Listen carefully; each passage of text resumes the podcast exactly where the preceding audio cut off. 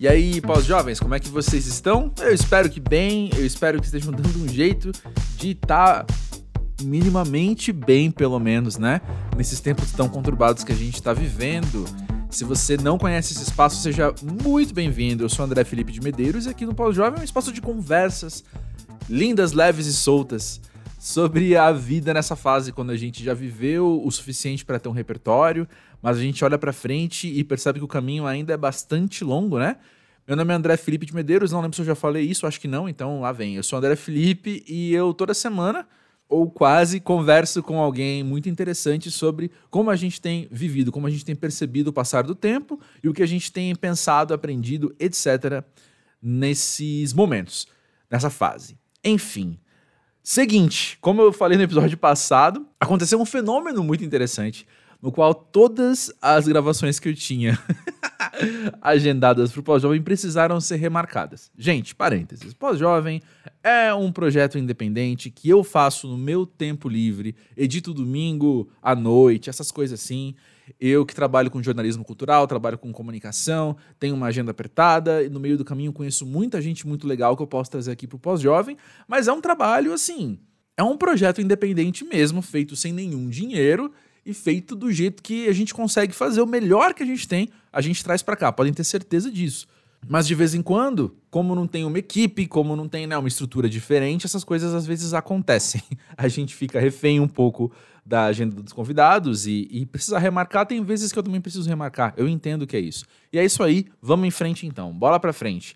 A questão é a seguinte: existe um episódio aqui do Pós-Jovem, como é que eu falo? Existe um, um tipo de episódio aqui do Pós-Jovem que é esse no qual eu posso dialogar sozinho a partir de ideias que os outros trouxeram para mim sobre temas da vida pós-jovem, né? Então, assim, a gente já falou sobre sobre sonhos do passar do tempo, sobre como a gente percebe né, nossos sonhos se moldando, a gente se mudando do paralelo. O último episódio desses foi o 149, foi sobre quando as amizades acabam que foi um episódio que ainda tá repercutindo bastante. Gente, olha, eu tô aqui gravando mais uma vez. Eu gravei já, né, o papo, o papo sozinho, falando sobre o tema da vez, porque a, a resposta tem sido muito positiva, e junto da resposta muito positiva para esse tipo de episódio, vem também uma demanda, né? As pessoas estão mandando aí suas sugestões. E você fique à vontade, então, para entrar na conversa. Né? Eu não quero só eu sair falando as coisas, mas é justamente isso. A partir do que as pessoas me falam, eu posso vir aqui e trazer esse tema do episódio. Dessa vez, assim que saiu o episódio, quando as amizades acabam, antes mesmo de escutar aquele episódio, um amigo meu muito querido, que eu não falava há um tempo, inclusive, e eu nem sabia que ele ouviu pós-jovem, ele veio me contar que queria que eu falasse sobre a finitude das coisas e sobre como no, na fase pós-jovem a gente observa então os fins, os términos, né? O game over da vida seja no, na nossa própria finitude, né? Na nossa própria. Enfim, a gente está num, num corpo que se deteriora e uma hora acaba, né? Quanto os tantos términos que a gente vivencia ao longo do caminho. Não foi um tema fácil, mas foi um tema do qual eu entendo a relevância também. Eu fico super inseguro nessas horas, assim, eu já, eu já fico inseguro naturalmente de falar como agora, assim, sem roteiro olhando para a parede, né? É, eu, eu sou uma pessoa do diálogo, sou uma pessoa da conversa entre duas ou mais partes, então estar sozinho aqui tem um desconforto para mim, mas ao mesmo tempo eu, enfim, trouxe o que eu tinha para trazer, mesmo correndo o risco de parecer superficial ou imaturo ou alguma coisa assim. Faz parte da vida a gente se lançar esses desafios também. Se você quer lançar um desafio aqui, fica à vontade, a casa é sempre sua, né? Chega mais no arroba pós-jovem do Twitter e do Instagram ou no podcast arroba pós-jovem.com.br. Eu fico pensando que as pessoas que dão play nesses episódios, então, de capinha azul com um tema diferente do episódio de capinha amarela com o rosto de um convidado, é gente que já é mais aqui da casa, né? acho que os, os novatos entram. Uma, a porta de entrada para as drogas do pós-jovem são os episódios de capinha amarela, né? Mas mesmo assim, se você está ouvindo pela primeira vez, então é possível, né? Eu quero já te convidar a seguir o pós-jovem. Como eu falei, arroba pós-jovem do Twitter e do Instagram, mas também na plataforma em que você escuta podcast, porque. Como eu já. Você já chegou no meio da sinceridade, né? Você já chegou aqui vendo a vida como ela é. E é isso aí. Como eu já esclareci aqui, A ideia é toda semana ter pelo menos um convidado aqui trazendo várias ideias. E, e é isso, assim, para a semana que vem, as gravações foram reagendadas e eu sei que eu vou estar acompanhado aqui, vai ter episódio de Capinha Amarela na semana que vem. Tô aqui torcendo, né? E nos próximos meses também. Inclusive, há várias coisinhas legais para os próximos meses, assim. Várias coisinhas legais. Pode ter certeza disso. Enfim, vamos aí pro papo sobre a finitude das coisas. Depois me conta como ele bateu em você. E ah, antes que eu me esqueça, eu já tô esquecendo isso há muito tempo, né? Mas dá uma moralzinha aí se você escuta no Apple Music ou no Spotify, deixa aí uma avaliaçãozinha. É, é bem fácil fazer isso e, e ajuda né, o, o algoritmo a mostrar para as pessoas o podcast, para saber para quem indicar, né? Pessoas similares a você, enfim. É só deixar aí as, as estrelinhas que você acha justo deixar. Fechou? Valeu então. Fica aí agora com o meu papo sozinho e a gente conversa.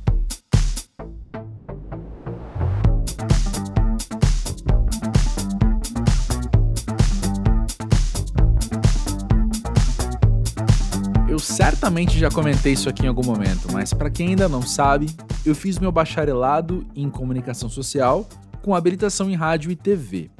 E a grade da faculdade, ao menos naquela época, talvez hoje esteja diferente, sei lá, mas naquela época a gente precisava fazer dois anos de aula de roteiro. E além dos dois anos de roteiro, a gente tinha duas aulas de língua portuguesa, que eram ali complementares para estudos principalmente sobre narrativas, né? que é o que uma faculdade de comunicação faz com o cidadão, faz a gente estudar narrativas. E uma coisa que era muito repetida nesse processo, então, era a gente compreender que tudo tem seu começo, seu meio e seu fim. Talvez isso seja algo que você aprendeu no colégio. Eu lembro em aula de português, de redação, também ouvi isso. Talvez em alguma aula de filosofia, já que isso vem da poética do Aristóteles. Mas o que me chamou muito a atenção quando eu comecei a estudar roteiro, eu tinha 19 anos, no primeiro ano da faculdade, foi que não só o roteiro em si tem um começo, meio e um fim, como cada parte de um bom roteiro tem seu começo, tem seu meio e tem seu fim. Então, deixa eu ser nerd aqui por um segundo. O que acontece é o seguinte: na sua estrutura narrativa, então, quando você separa esses três blocos, vamos dizer assim, né? o bloco do começo, o bloco do meio, o bloco do fim, cada um deles tem em si também essas três partes. E os melhores roteiros ainda tem é super inception assim. Cada uma dessas partes, o raciocínio dentro delas também se desenvolve em começo, um meio e um fim. Talvez tenha ficado um pouco confuso falar essas palavras tantas vezes, mas a grande questão, o que eu quero dizer aqui é o seguinte: desde que eu aprendi isso e comecei a usar isso no meu trabalho, eu penso que o meu olhar para as coisas está muito ligado às estruturas narrativas e está muito ligado, então, a uma ideia de que sempre há um começo, sempre há um meio e sempre há um fim, e cada um desses processos tem também em si processos similares, né? Então, o começo começa, aí ele tem um meio ali e esse começo acaba. Quando ele acaba, começa o meio que também tem o seu meio e tem o seu fim, para daí então a conclusão começar, se desenvolver e ela acabar. Sempre tem um fim, que sempre leva a um novo começo. E eu lembro de já ter lido a respeito de um fenômeno de que quem estuda medicina começa a achar que tem todas aquelas doenças, porque aquilo que você está estudando molda muito a maneira com que você lê o mundo e vê as coisas ao seu redor, né? E eu acho que o mesmo acontece com a gente de comunicação, porque a gente começa a olhar para as coisas dentro dessas estruturas narrativas, né? A gente começa a olhar para como as pessoas conversam, como as pessoas contam uma história, ou mesmo para o que está acontecendo. Então já faz aí, pô, já faz aí 18 anos que eu tive essas aulas. Caramba, pós-jovem pra caramba, né? Mas é isso, já faz aí 18 anos que eu tive essas aulas, então já faz aí metade da minha vida que eu percebo que isso moldou muito a maneira com que eu enxergo as coisas, incluindo a minha própria vida, né? Sempre que eu paro e penso nas fases da vida, e eu falei sobre isso em algum episódio recente aqui, que eu já me fugiu a memória agora qual que é, mas a gente consegue às vezes, né, olhar para nossa vida, olhar para o passado e perceber que fases aconteceram, fases diferentes aconteceram. A gente consegue mapear isso melhor, né? E, e em tempo real é muito complicado a gente saber quando algo está se desenvolvendo ali no meio, né? Mas a gente sente muito bem o começo e o fim das coisas. Só que quando a gente olha então para essa nossa linha do tempo, para as fases mapeadas que eu falei, fica evidente que uma fase muitas vezes só começa porque a anterior terminou. Eu lembro daquela frase que de vez em quando aparece no Twitter, assim, ou no meme, mas alguém dizendo: Teve um dia que você e seus amigos saíram para brincar e ninguém sabia que seria a última vez. E, pô, essa frase tá aí para fazer a gente pensar, ou ser comovido, ou dar uma risada, sei lá. Mas ela não tá nada errada, né? É complicado, né, quando a gente tá vivendo, a gente conseguir mapear que a nossa infância tá acabando para começar uma adolescência, uma pré-adolescência, enfim, como você quiser chamar as fases da sua vida, né? Mas é muito difícil a gente em tempo real entender isso, mas a gente só viveu a adolescência porque a infância terminou. E eu penso que essa qualidade temporal e essa qualidade conclusiva para as coisas tem muito a ver com o que a gente traz aqui desde o começo do pós-jovem, né? Porque o próprio nome do podcast tem essa implicação, né? Que é algo que acontece depois. Se acontece depois, é porque o que estava antes talvez não esteja mais lá. Ao mesmo tempo que a gente brinca com o conceito falando, ah, a gente é pós-jovem, ao invés de falar velho, né? Porque é, a gente está muito mais perto da juventude do que da velhice. Talvez se a gente pensar nos processos assim da juventude ser um começo e a velhice ser um fim de uma fase da vida, o pós-jovem é o que acontece no meio, né? Já que tudo tem o começo, meio e o fim. Mas sei lá, isso foi só uma ideia solta que me veio agora. Mas é bem isso, né? A gente fala da pré-adolescência que eu citei agora há pouco, né? A gente fala da pré-adolescência justamente porque a infância tem seu começo, seu meio e seu fim. E talvez para a gente sentir que a adolescência vai começar, falta ali algum outro processo que também vai ter seu começo, seu meio e seu fim, né? E por que, que eu estou trazendo esse exemplo agora aqui, falando de uma pré-adolescência que é algo tão breve, né? Que às vezes a gente nem leva em consideração. Tem gente que, que pula na hora que vai pensar na vida, pula essa fase da vida, assim. Porque eu entendo que a gente olha com uma naturalidade muito grande os inícios. E a gente olha com uma naturalidade muito grande para os desenvolvimentos, ou seja, para o meio do caminho. Mas há uma melancolia muito especial quando a gente pensa no fim, né? Quando a gente pensa no término. E é fácil compreender. Eu vou verbalizar aqui, vou fazer o meu melhor para verbalizar aqui, mas eu sei que na real eu nem precisaria, porque o lugar comum que você está pensando agora já satisfaz essa resposta, né?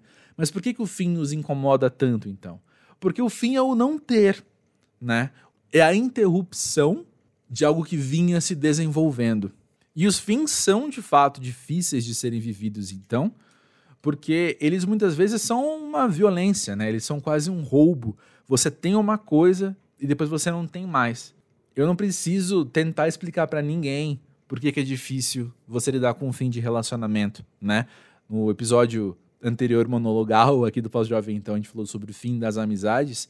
E por mais natural que seja esse processo, então, ele traz consigo muita dor, né? Porque algo nos foi tirado. Eu tinha, hoje não tenho mais. Quando a gente pensa na infância, talvez não tenha sido tão dolorido, né? Porque porque eu acho que diferente de um relacionamento, diferente de um emprego, diferente de um projeto ou uma amizade mesmo, a infância é tipo um curso que você começa a fazer, né? Você tá vivendo aquele desenvolvimento sabendo que o fim vai chegar o, o desenvolvimento é para o fim chegar, né? É estranho pensar em alguém fazer um curso sem querer concluir, sem querer se formar naquele curso, né? A gente está ali para aprender sim, e o meio do caminho é bacana. O meio do caminho vai nos dar várias lembranças para sempre, a gente vai viver várias coisas boas, aprender pra caramba, mas a gente tá ali mirando naquele certificado de conclusão de curso, né?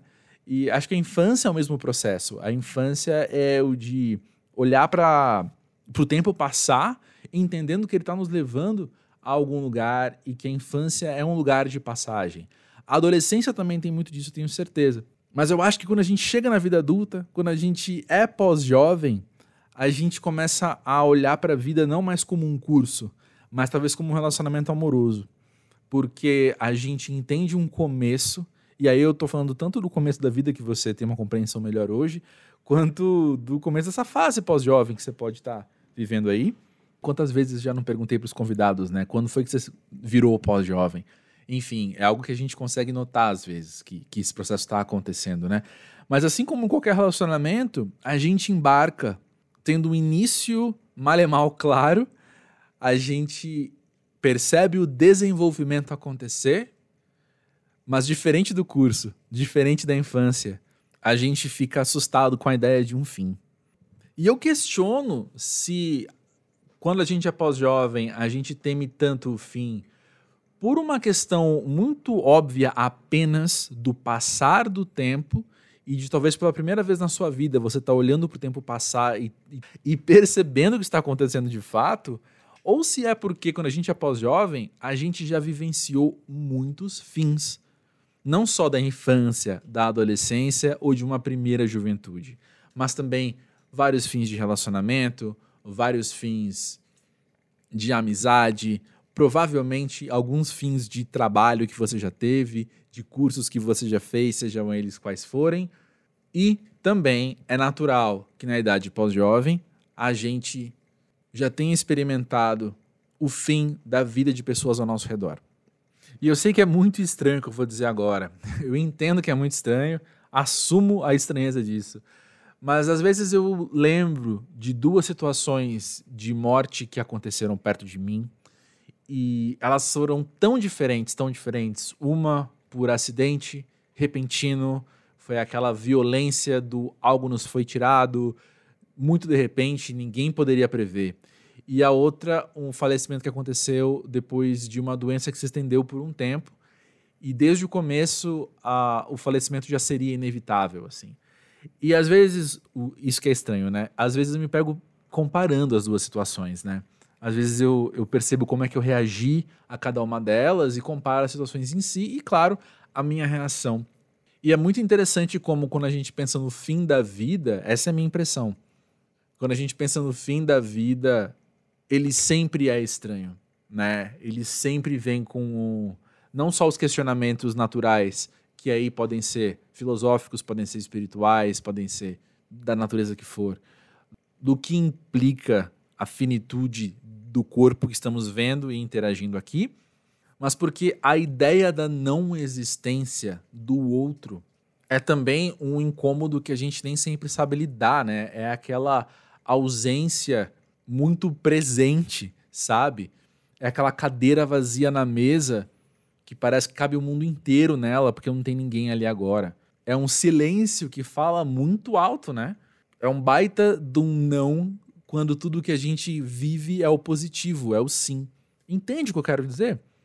E eu ligo isso mais uma vez a fim de relacionamento amoroso. Eu lembro uma vez que eu estava conversando com um amigo sobre isso. Eu lembro muito bem a situação que eu tava assim, mandando mensagens de WhatsApp esperando um show começar.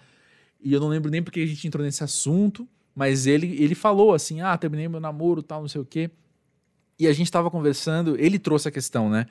ele falou: Eu não entendo porque para mim é tão estranho, sendo que fui eu que terminei o namoro.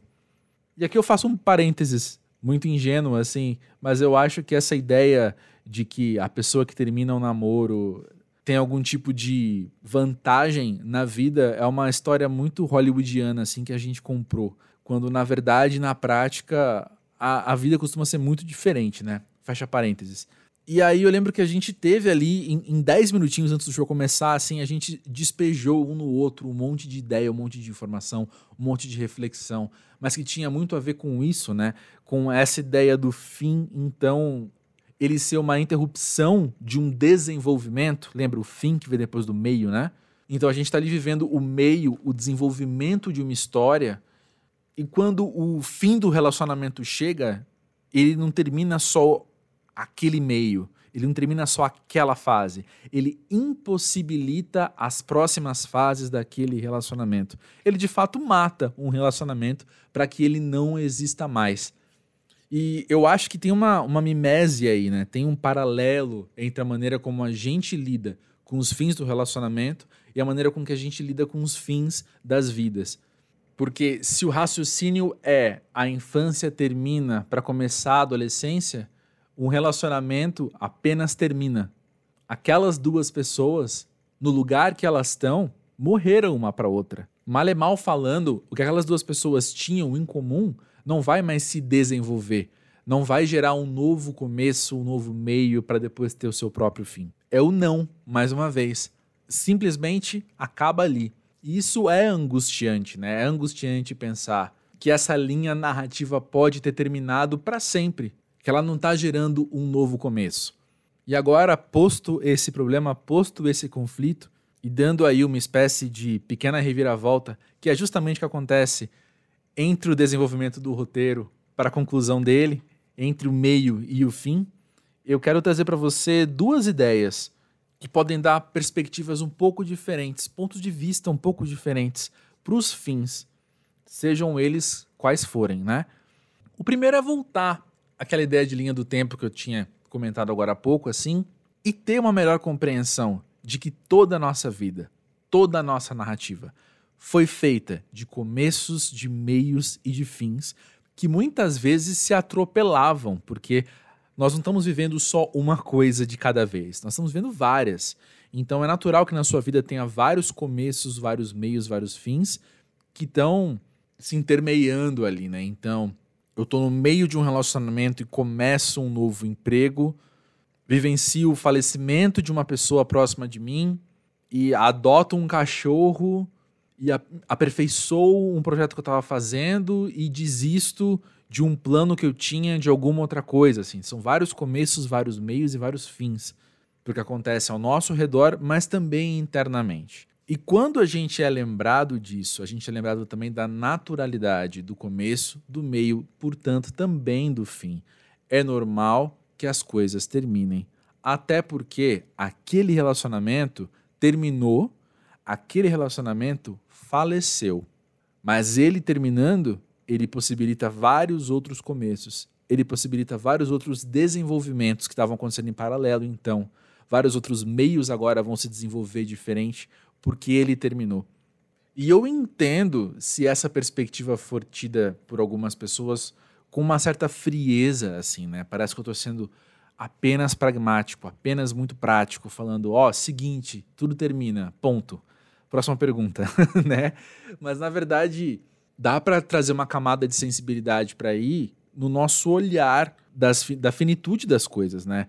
É natural a gente pode começar e pode desenvolver sabendo que vai terminar. É possível que o emprego que você está hoje é o que você vai se aposentar daqui não sei quantas décadas. Mas provavelmente não, porque é natural isso mudar. Mesmo um relacionamento monogâmico, casamento feito com todos os papéis assinados possíveis, ele implica num até que a morte os separe. O casamento que dura para sempre tem um fim que é na morte. E eu digo isso para reforçar a ideia que é natural, é natural a gente contemplar que as coisas terminam. E eu acho que a gente sendo pós-jovem, já tendo vivido então tantos começos, tantos meios, tantos fins, eu acho que também é um momento que a gente tem a oportunidade de parar de romantizar apenas os começos e parar de temer os fins. Mas, aproveitando de todos os clichês do mundo, eu vou falar isso. Lembrar que não é o destino, é a jornada. Ou seja, vamos olhar para o meio do caminho Vamos olhar para o desenvolvimento das coisas. Até porque, abraçando mais um clichê aqui, né? A gente só tem o agora, né? A gente só tem o hoje. Porque o ontem já foi e o futuro não existe ainda. Então a gente só vai conseguir apreciar de fato e viver o, o agora, né? Então olha como vale a pena a gente focar no meio, ao invés de só romantizar os inícios e temer os términos, né? E dito isso, então, a segunda coisa que eu queria dizer para vocês, a primeira então é essa, naturalidade da finitude e poder olhar para o meio. E a segunda tem a ver com esse olhar para o meio, né? Que é a gente pegar a palavra fim e olhar o outro lado desse prisma, né? Fim significa término, mas fim também significa finalidade. E voltando à ideia do roteiro, todo começo vira um meio, todo meio vira um fim, não por acaso. Sempre tem uma finalidade para o que está acontecendo. Sempre que você está vendo um filme, uma novela, uma série, lendo um livro, seja lá o que for, e aquilo está te jogando de um lado para o outro e, não, e aquilo não vai para lugar nenhum, é porque aquelas ações, aquelas cenas, aquelas falas não têm finalidade nenhuma. E é claro que o que eu vou falar agora não se aplica a falecimento das pessoas, mas assim, repito, a gente sendo pós-jovem, já tendo vivido um certo tempo e podendo então contemplar a nossa linha do tempo passada com uma certa perspectiva, a gente pode perceber que os términos aconteceram com uma finalidade para gerar um outro começo, para gerar, para impulsionar um, um, outro meio, né? Quantas coisas não aconteceram na sua vida só porque outras terminaram, porque outras acabaram? E eu não acho que é sábio a gente viver a nossa vida tentando focar no meio do caminho, só olhando para a finalidade. O focar no meio do caminho tem a ver com apreciação, tem a ver com a gente dar o nosso jeito de viver da melhor maneira possível, seja lá o que melhor significa para você, mas dentro desse meio do caminho, cabe olhar para trás e entender a finalidade de alguns fins. O que, que eu quero dizer com tudo isso? Que eu não acho sábio a gente ficar vivendo e em tempo real ficar julgando que as coisas estão acontecendo para outras acontecerem, sabe?